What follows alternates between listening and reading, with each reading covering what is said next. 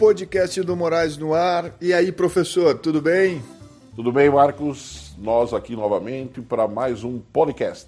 Isso aí, hoje falamos das mudanças tanto no mundo educacional quanto no mundo das empresas, no comportamento das pessoas pós-pandemia.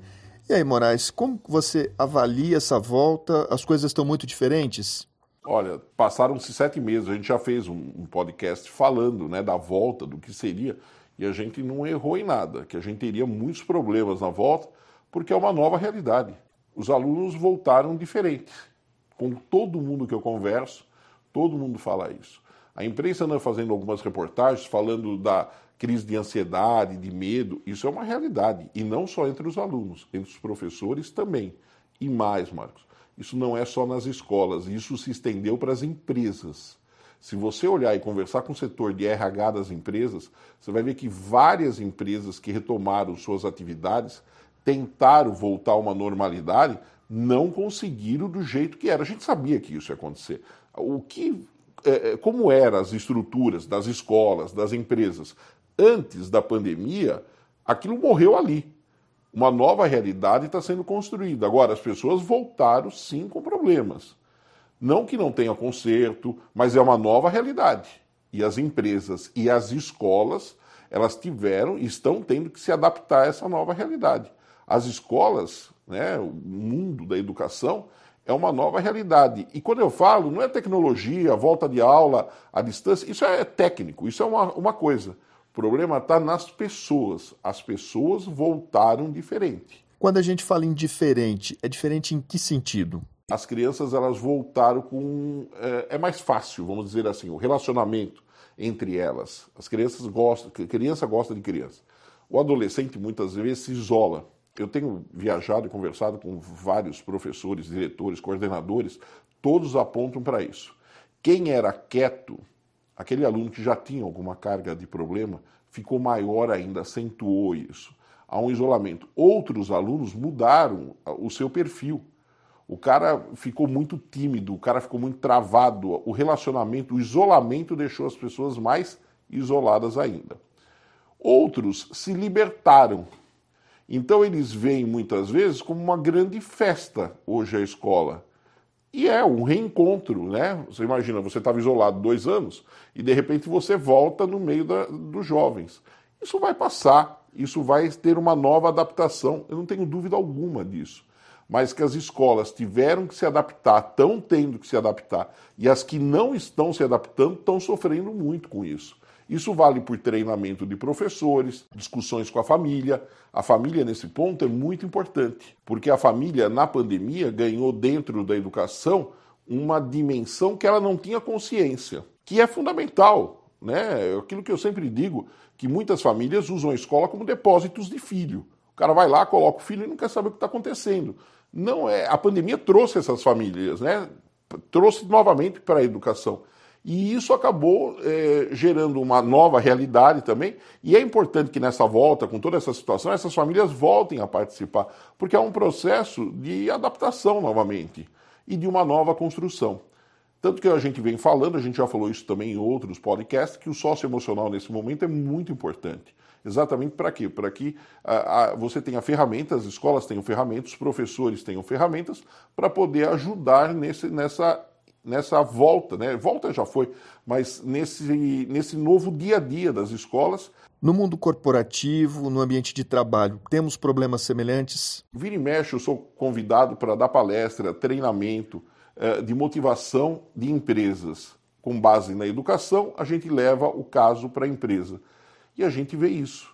Muitos problemas nas empresas, problema de adaptação, né? Novamente, quem trabalhou, a empresa que ficou em home agora está voltando. Muitos funcionários não querem isso e a gente está enfrentando né, dificuldades e de relacionamento.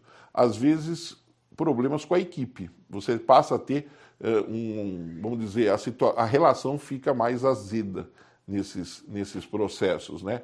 A sinergia, eu gosto muito disso, né? Usar como um equilíbrio no local. Isso passa por qualidade de trabalho, qualidade de vida no trabalho, né? A gente sempre fala de felicidade, essas coisas. É, a, a sinergia deu uma bagunçada nisso. E eu acho que muitas empresas e muitas escolas não souberam ainda, não entenderam essa lógica dessa nova realidade. E como encarar, como solucionar isso? É difícil. Vamos falar do Brasil. Cada região do país funciona de uma maneira. Cada setor funciona. Não dá para comparar escola com indústria. Você pode, com empresas, você pode mostrar situações. É, é, olha, na escola acontece assim, na empresa acontece assado. A gente pode mostrar isso, mas cada um tem sua realidade. E também setores, isso é muito interessante. As empresas com mais jovens funcionam de uma maneira, né? É, empresas que têm mais pessoas sênior funcionam de outra maneira. Escolas também. Quando você tem um professor jovem, esse professor tem muita dinâmica, um relacionamento muito bom com os alunos, muito próximo dos alunos, porque eles têm uma diferença de idade menor. Quando você fala de um professor mais velho, esse professor tem uma diferença maior, valores referenciais diferentes. Não que ele não seja valorizado, mas ele tem uma distância maior pela própria idade dele dentro desse, dessa situação. No caso das escolas, elas estavam preparadas eu acho que algumas escolas sim, mas uma boa parte não. Eu acho que uma boa parte achou que simplesmente era voltar a colocar os professores e os alunos dentro da sala de aula. E hoje ela passa a ter problemas que elas não conheciam de relacionamento, envolvendo também aí a família. Quando chama a família, também a família muitas vezes vem com uma postura, vem com uma posição que a própria escola desconhecia, né? Que ela tinha aquela visão da escola. Então as escolas tiveram que se adaptar. A realidade, Marcos, é que tem muita escola comercial como a gente chama. Essas escolas comerciais, elas não estão muito preocupadas com o resultado final da história. É uma coisa meio imediatista, não que elas não tenham uma função, um papel, mas é um tipo de escola que, numa situação dessa, que exige um grau de profissionalização maior das pessoas, né, exige atitudes mais sêniores, vamos chamar assim, essas escolas muitas vezes acabaram se perdendo.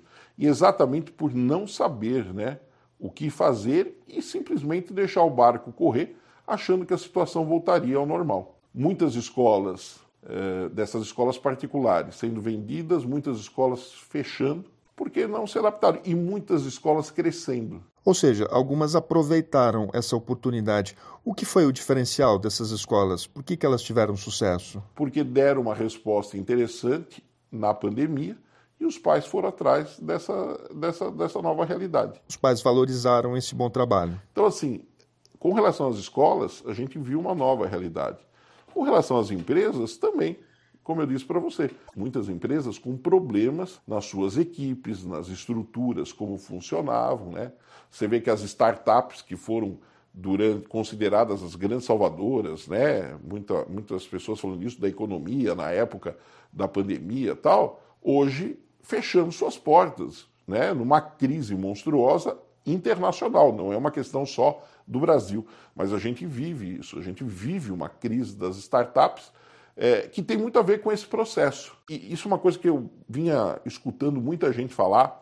Numa crise, os cabelos brancos, como a gente chama no mercado, iriam fazer falta nas startups. Startup tradicionalmente é lugar de gente jovem, com ideias inovadoras, aquela ideia, né?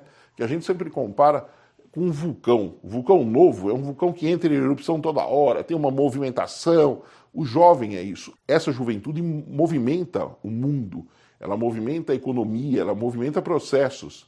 Só que em época de crise, os cabelos brancos, como se diz no mercado, eles, eles são necessários para falar, olha, cuidado, cuidado lá, isso não é assim, ou esse processo eu já vi, um médico muito experiente, ele tem a vantagem dessa, na bagagem, no histórico dele, dessa experiência de ter visto, visto casos.